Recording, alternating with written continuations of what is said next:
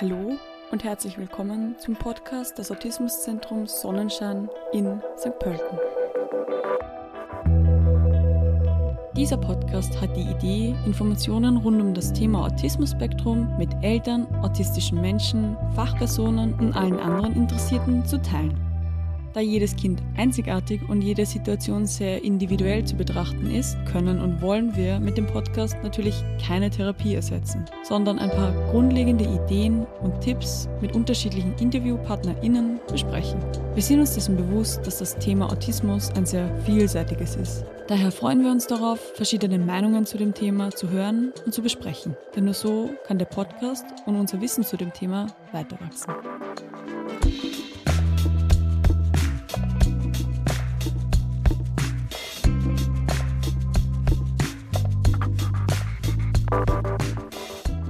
Stell dir vor, du bist in einem kleinen Raum mit vielen Menschen, die alle gleichzeitig und wild durcheinander reden.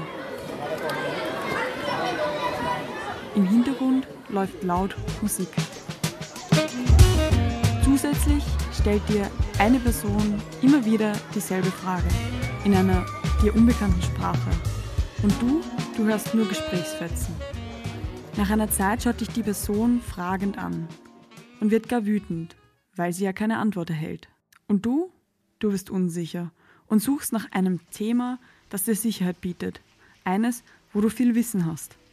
Doch du merkst schnell, dass dein Gegenüber dich merkwürdig oder gar seltsam findet. Du versuchst dich anzupassen, versuchst die Sprache der anderen zu sprechen, aber niemand scheint dich zu verstehen. Du versuchst mit Händen zu gestikulieren. Du wirst belächelt, weißt aber nicht, warum. Zusätzlich kommen die visuellen Eindrücke auf dich zu. Ein grell blinkendes Licht im Raum ist dir sehr unangenehm und der Wollpulli, den du trägst, kratzt. Die Situation wird immer unangenehmer und deine Unruhe steigt. Am liebsten würdest du dich zurückziehen. Nein, am besten noch hinaus, hinaus aus dem Raum. Doch wiederholt wird dir verweigert, den Raum zu verlassen. Und so beginnst du zu schreien, zu schreien und zu trommeln an die Türen. Doch keiner lässt dich heraus. Und du fühlst dich einsam in einem Raum voller Menschen, die dich nicht verstehen. Doch das wünschst du dir. Du wünschst dir jemanden, der deine Sprache spricht, der versteht, was du willst und endlich diese Störgeräusche und das grelle Licht abdreht. Menschen mit Autismus erleben anders. Sie verhalten sich oftmals anders und nehmen die Welt generell anders wahr. Immer mehr Menschen erhalten die Diagnose Autismus-Spektrum. Doch die wenigsten wissen, was das genau bedeutet. Wie erleben Menschen mit Autismus die Welt? Was sind die Besonderheiten, mit denen Menschen mit Autismus konfrontiert werden? All diesen Fragen wollen wir in dieser Podcast-Folge nachgehen und bekommen Unterstützung von Professor Dr. Christian Popov. Er ist Kinderarzt, Kinder- und Jugendpsychiater und Psychotherapeut. Seine jahrelangen Erfahrungen und Tätigkeiten an der Medizinischen Universität in Wien oder aktuell in der Abteilung für Kinder- und Jugendpsychiatrie und Psychotherapie in der Landesklinik Mauer machen ihn zum Experten in vielen Bereichen, unter anderem im Themenbereich Autismus-Spektrum. Des Weiteren war er Schüler von Dr. Hans Asperger, auf den wir später noch zu sprechen kommen, und hat schon unzählige Kinder mit Autismus und deren Familien unterstützt und oftmals über lange Zeit begleitet.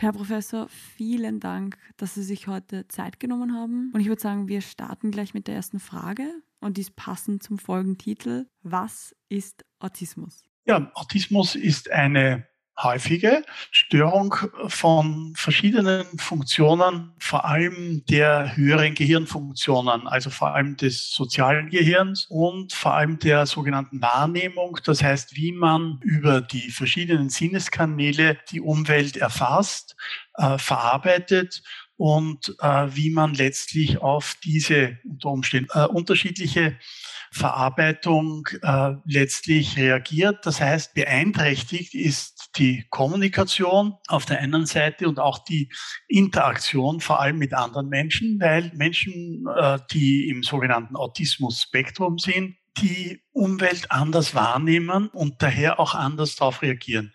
Sie sind zum Beispiel viel detailorientierter. Äh, das heißt, ihnen fällt zum Beispiel irgendein Wasserfleck auf der Zimmerdecke auf, äh, aber sie sehen sozusagen nicht das Ganze, was ist da in dem Raum.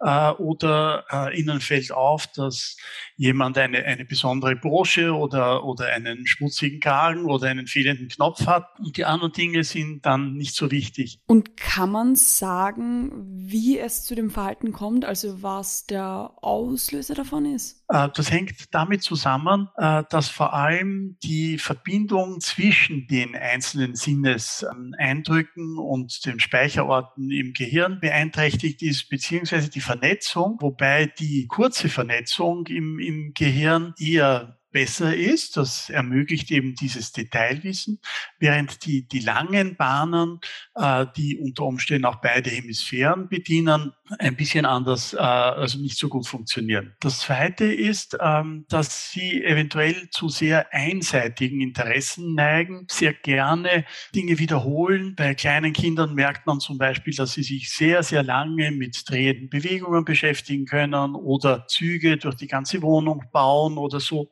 äh, und später dann äh, Spezialinteressen entwickeln können, die vielleicht jetzt nicht unbedingt im allgemeinen Interesse sind, aber äh, bei denen sie ein Spezialwissen auch erwerben können, das sogar Universitätsniveau haben kann, aber nicht unbedingt muss.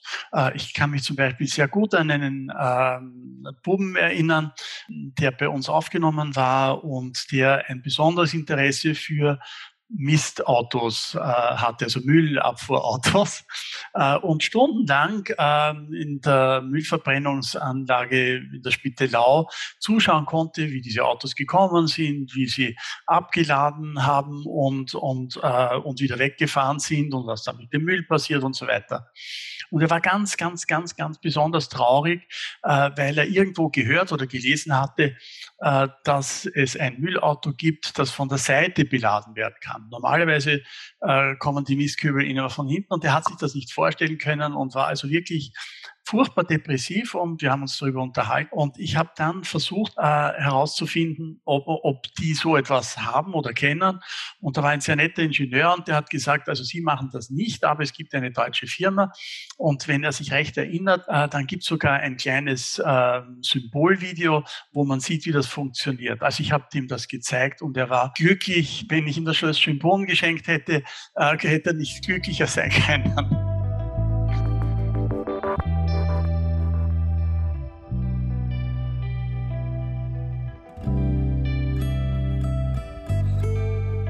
Nochmal zurück zum Allgemeinen. Woher kommt eigentlich der Begriff Autismus?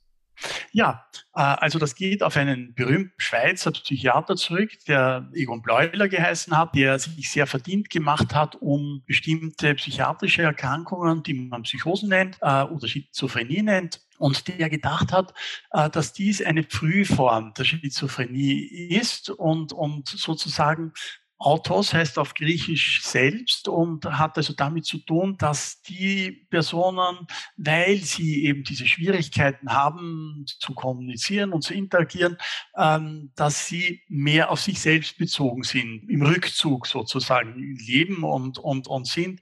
Das aber aus meiner Sicht nicht freiwillig, sondern eher resignativ. Äh, und diese Selbstbezogenheit, eben mit dem griechischen Namen äh, autistisch äh, genannt und, und hat also gedacht, dass das eine Frühform äh, einer Psychose ist. Mittlerweile ist dieser frühe Psychosenbegriff äh, e-, e-, etwas, worüber man debattieren kann. Es gibt Leute, die davon überzeugt sind, äh, dass es das selten zwar aber gibt, aber, aber es hat eigentlich der Autismus nichts mit Psychose zu tun. Wohl aber gibt es ein etwas erhöhtes Psychoserisiko bei äh, Menschen im Autismus-Spektrum. Und, und später dann äh, gab es zwei Österreicher, die äh, in, in der Autismusforschung äh, sozusagen pionierhaft waren. Das eine war der Professor Asperger, der an der Kinderklinik tätig war, auch deren Vorstand später wurde und der ein Thema, das an der sogenannten Heilpädagogischen Station über die Jahre gelaufen ist, aufgegriffen hat äh, und äh, Kinder beschrieben hat, äh, vor allem Buben beschrieben hat, äh, die eben diese Schwierigkeiten in der Kommunikation und so weiter hatten, aber nicht im geistigen Sinn beeinträchtigt waren, auch keine Sprachentwicklungsstörung hatten. Und er hat also einige dieser Kinder in seiner Habilitationsschrift beschrieben. Und diese Beschreibung ist so gut, äh, dass, dass man heute eigentlich kaum mehr etwas dazu beitragen kann.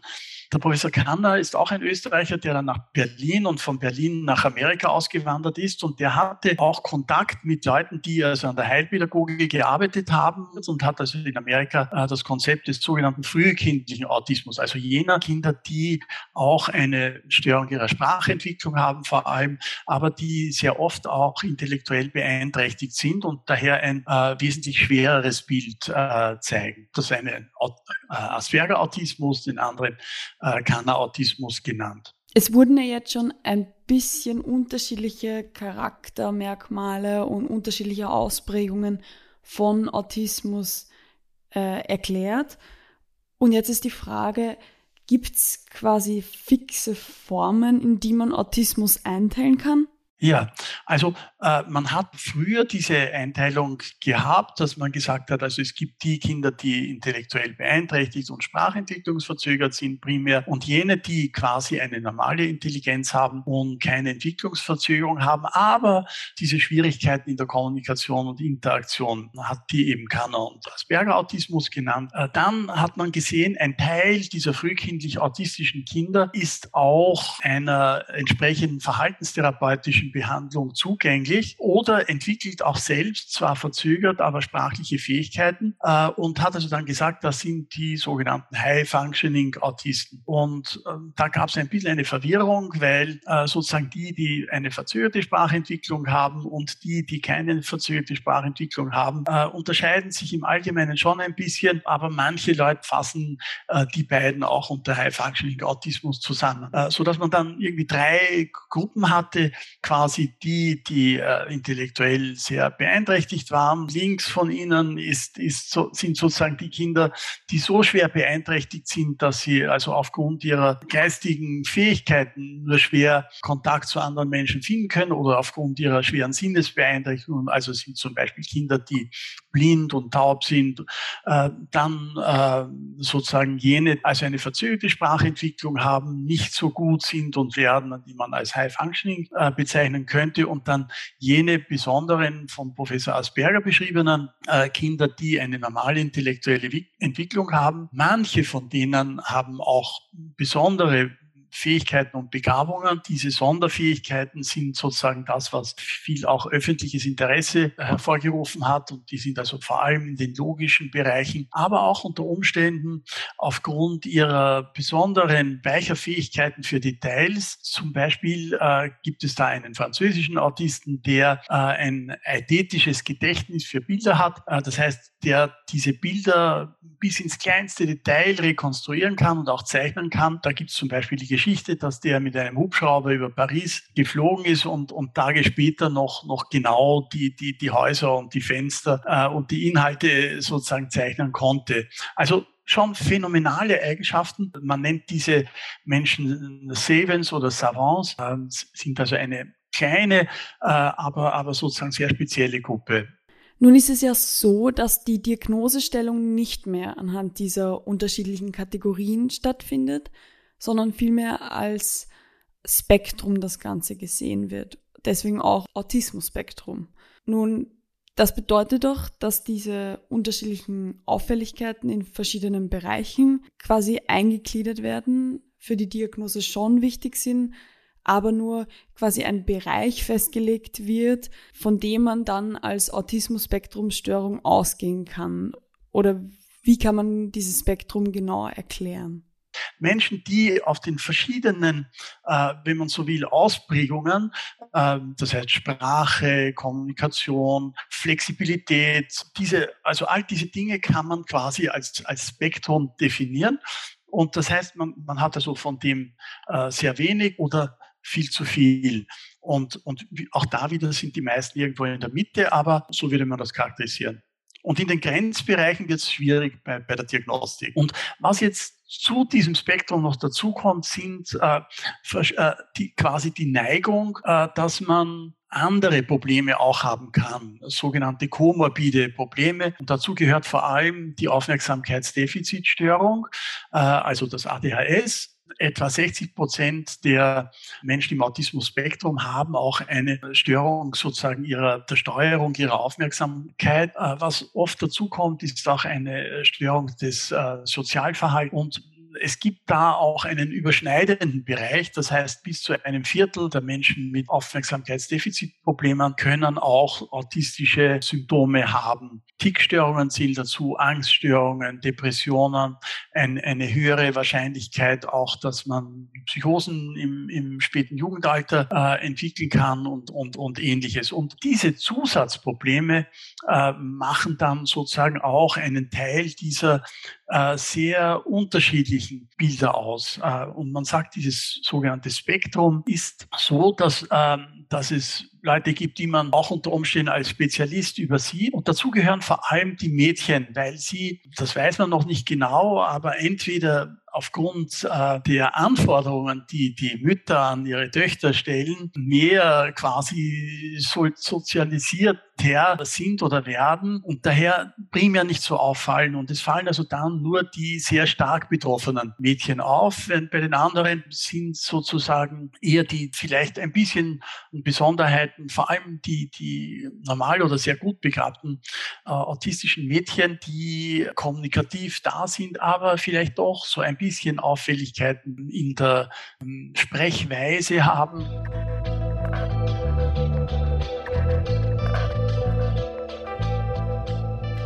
Gibt es sowas wie Gründe für Autismus, also warum ein Kind Autismus hat und ein anderes nicht? Also Autismus ist hauptsächlich genetisch bedingt.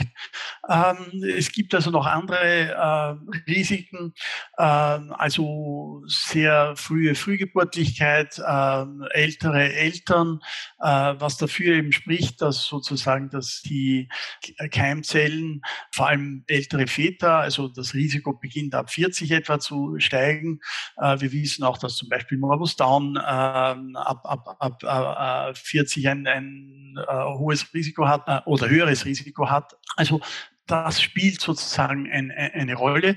Und äh, diese genetischen Veränderungen betreffen vor allem den Code für bestimmte äh, Proteine, Eiweiße, die für die Ausprägung von Nervenverbindungen verantwortlich sind. Das heißt, es ist äh, für Menschen mit Autismus schwieriger, dass sich die Nervenzellen vernetzen können. Und das führt am Anfang des Lebens dazu, dass sie also viel, viel mehr äh, Verbindungen schaffen, die aber dann wieder abgebaut werden, weil sie quasi ins Leere führen. Und, und dadurch haben jetzt im, statistisch gesehen Kinder mit, mit Autismus, die im Autismus-Spektrum sind, oft einen, einen größeren Kopf oder im Durchschnitt einen größeren Kopf als die anderen und erst später normalisiert sich das quasi. Nun ist es ja so, dass durch das Autismus-Spektrum ähm, man ja nicht alle einfach verallgemeinern kann. Also nicht jeder Autist, jede Autistin hat eine spezielle Begabung, wie in Filmen und medial halt oft dargestellt.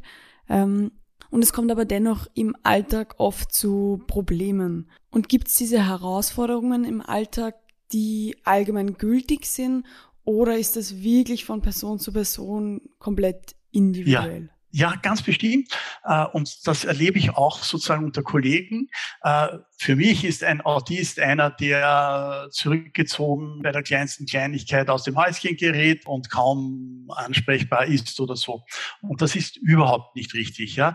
Sondern äh, es gibt also vor allem diese Hauptkriterien, Kommunikation und Interaktion auf der einen Seite und die ähm, quasi eventuell diese Stereotypien, ähm, aber wo sozusagen die sie ganz große Probleme haben, ist in der Flexibilität. Sie wollen sozusagen, äh, sie können wenig flexibel auf, auf äh, veränderte Umweltbedingungen reagieren und geraten daher sehr leicht in Sackgassen. Und die, wenn man in einer Sackgasse ist und man möchte quasi hinter hinter das Haus, das die Sackgasse begrenzt. Dann äh, möchten sie quasi durch das Haus durch, weil sie sich vorstellen können, quasi 180 Grad umzudrehen, dreimal ums Eck zu gehen, dann ist man dort. Aber diese Fähigkeit haben sie also nicht so gut. Äh, und das heißt, äh, vor allem wenn sie kleiner sind oder wenn sie intellektuell nicht so äh, gut begabt sind oder so, haben sie gerade in diesen Bereichen die ganz, ganz großen Schwierigkeiten, bekommen furchtbare Zornanfälle, aber äh, in der Therapie kann man versuchen, diese Flexibilität zu fördern, die sie ja in ihrer weiteren Entwicklung hemmt und hindert. Und, äh, und das ist das, das ganz große äh, Wunder und Ziel, äh, das aber leider in den meisten Fällen nicht so verwirklicht werden kann, weil die Therapie sehr aufwendig ist und Spezialisten erfordert. Und die gibt's zumindest bei uns, äh, nicht in diesem großen Ausmaß. Und weil das nicht gefördert wird, äh, sozusagen bleiben viele vor allem frühkindliche Autisten äh, in ihrer Entwicklung weit weiter zurück, äh, als, als sie sein müssten. Äh, und, und, und das ist also ein ganz, ganz, ganz großes Anliegen, das wahrscheinlich noch mindestens ein oder zwei Generationen brauchen wird, um, um hier eine flächendeckende Versorgung äh, vor allem der frühkindlichen Autisten zu, zu schaffen. Äh, und und äh, in der Therapie ist es sozusagen auch der ganz, ganz, ganz, ganz, ganz entscheidende und wichtige Punkt, bringt man Sie, wenn Sie äh, eine Sprachentwicklungsverzögerung haben oder äh, was bei etwa 15 Prozent der Fall ist, äh, sich zunächst normal entwickeln und dann aber wieder zurückentwickeln, dann äh, ist sozusagen das Überwinden der, der, Hindernisse zu sprechen zu beginnen, die ganz große Herausforderung. Und etwa ein Drittel der frühkindlich autistischen Kinder erreicht also keine aktive Sprache. Und was da hilft oder helfen kann, ist unter Umständen bildgestützte Sprache. Das hat also ein, ein, ein, ein Kinderarzt und, und, und seine Frau, die Logopädin ist, haben also da ein System, das heißt PEX, Picture Exchange Communication System. Und dieses System bringt die Kinder sozusagen nach einer Verhaltenstherapeutin systematischen Sprachentwicklungstheorie äh, bringt sie dazu, sozusagen zumindest Bilder sozusagen zu erkennen, beziehungsweise Bilder einzusetzen, um zu sagen, was sie wollen oder was sie beschreiben wollen oder, oder so nicht. Und wenn man keine Sprache hat, ist zum Beispiel ganz, ganz schwierig zu sagen, ich habe Bauchweh, ich habe Kopfweh, ich habe Zahnweh. Und äh, also das ist ganz, ganz, ganz furchtbar. Daher ist die ganz, ganz große Herausforderung, die Kinder zum Sprechen zu bringen. Und wenn man sie sozusagen, die zurückgezogen sind, die quasi nichts Neues lernen wollen, wenn, wenn, wenn, wenn man diese Kinder dazu bringt, sich für ihre Umwelt zu interessieren, sich für Spielsachen zu interessieren, für Interaktion zu interessieren oder so, äh, dann, dann, dann kann man äh, diesen Kindern sehr gut helfen, zumindest ein bestimmtes Niveau zu erreichen. Und es gibt also Therapiezentren äh, in Israel oder in, in, den Vereinigten Staaten, die bis zu 80 Prozent der äh, frühkindlich autistischen Kinder relativ weit bringen, so dass sie also zumindest am äh, unterstützten Schulsystem oder, oder ähm, also zumindest äh, äh, also im Sonderschulsystem oder im, im inklusiven Bereich äh, beschulbar sind. Und das ist natürlich, macht einen ganz, ganz großen äh, sozusagen Fortschritt aus. Auf der anderen Seite, die, die Kinder, die also keine Entwicklungsverzögerung, keine Sprachentwicklungsverzögerung haben, sind trotzdem sehr oft Außenseiter, weil äh, sie zunächst einmal sich gar nicht trauen, ein, ein, ein, Gespräch zu beginnen, wenn man sie dazu anleitet und gibt also Coaches, die das in der Schule quasi versuchen. Trotzdem schwierig, weil sie Schwierigkeiten zum Beispiel zeigen, wenn jemand anderer auf ihrem Platz sitzt, sind sie verzweifelt, weil sie nicht wissen, wie sage ich das jetzt dem, dass das mein Platz ist. Und, und also das sind so die Schwierigkeiten im Alltag. Oder sie labern einen voll mit ihren Spezialinteressen und können nicht unterscheiden, ähm, das interessiert den anderen jetzt genauso brennend. Sie nehmen das an, dass ihn das genauso brennend interessiert wie sie selbst und äh, merken also nicht die Zeichen, wenn der schon auf die Uhr schaut oder beziehungsweise müssen erst lernen, wenn der auf die Uhr schaut, äh, dass sie dann fragen müssen, erzähle ich zu viel oder, oder, oder wie auch immer nicht. Und, und das sind so die, die alltäglichen Schwierigkeiten. Wenn zum Beispiel Mathematik statt Deutsch kommt oder so, sind sie aus dem Häuschen. Äh, also diese Flexibilitätsprobleme machen, machen das Leben auch für die hochfunktionalen funktionalen und sozusagen nicht intellektuell beeinträchtigten autistischen Kinder oder Menschen auch später äh, so schwierig. Es gibt ja Kritik äh, beim Thema Therapie und Autismus. Ähm, die meint, dass sich AutistInnen zu sehr an, ich sage jetzt mal unter Anführungszeichen, die normale Welt anpassen, statt umgekehrt.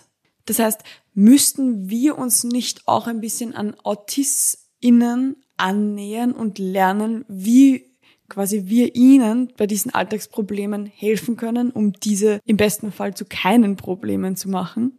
Ich denke, beides ist richtig. Ähm, ähm, äh, ich denke, was wichtig ist, ist, ist bewusst machen, ähm, dass Flexibilität etwas ist, was im, im Leben gefordert wird, weil man also nicht immer ähm, alles voraussehen kann. Und ich erinnere mich da an einen Buben, nicht der, wenn die Mutter gesagt hat, wir fahren heute den Großvater besuchen und der irgendwo äh, eine Stunde entfernt gewohnt hat oder so, dann wurden zunächst einmal alle Ängste angesprochen. Was ist, wenn das Auto, wir, wir das Auto nicht finden oder es gestohlen ist? Was ist, wenn wir, wenn das Auto nicht startet? Äh, was ist, wenn wir kein Benzin haben? Was ist und, und so weiter. Also 100 Fragen und wenn die alle beantwortet waren, dann konnte man äh, das machen nicht. Und obwohl er gewusst hat, dass es eine Stunde dauert, bis sie dort sind, hat er nach fünf Minuten gefragt, ja, sind wir jetzt schon bald dort? Also solche Dinge können, können sehr schweren, nicht? Und, und es ist, glaube ich, schon ganz wichtig in der Erziehung, auch darauf zu achten, ähm, dass man jetzt nicht alles akzeptiert, sondern dass man sagt, du,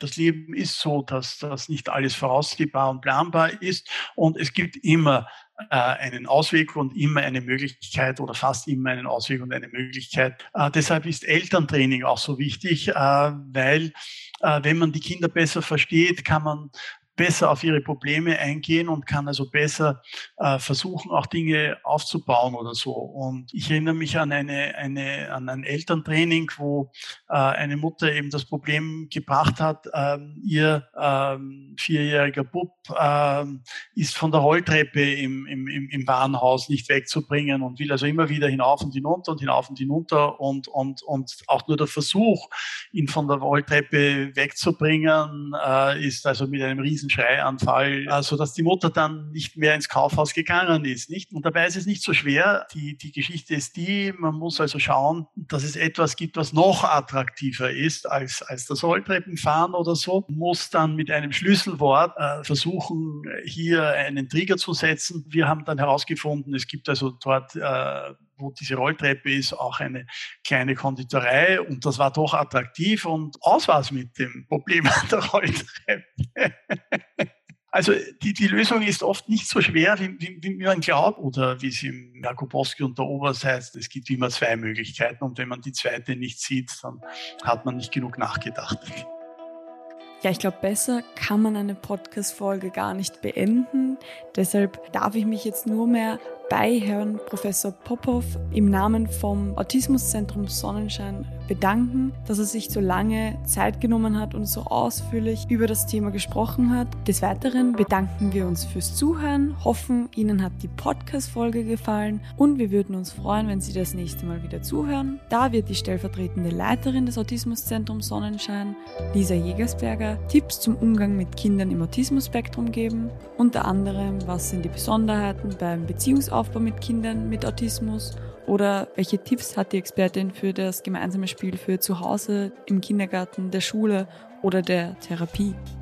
All das und noch viel mehr beim nächsten Mal.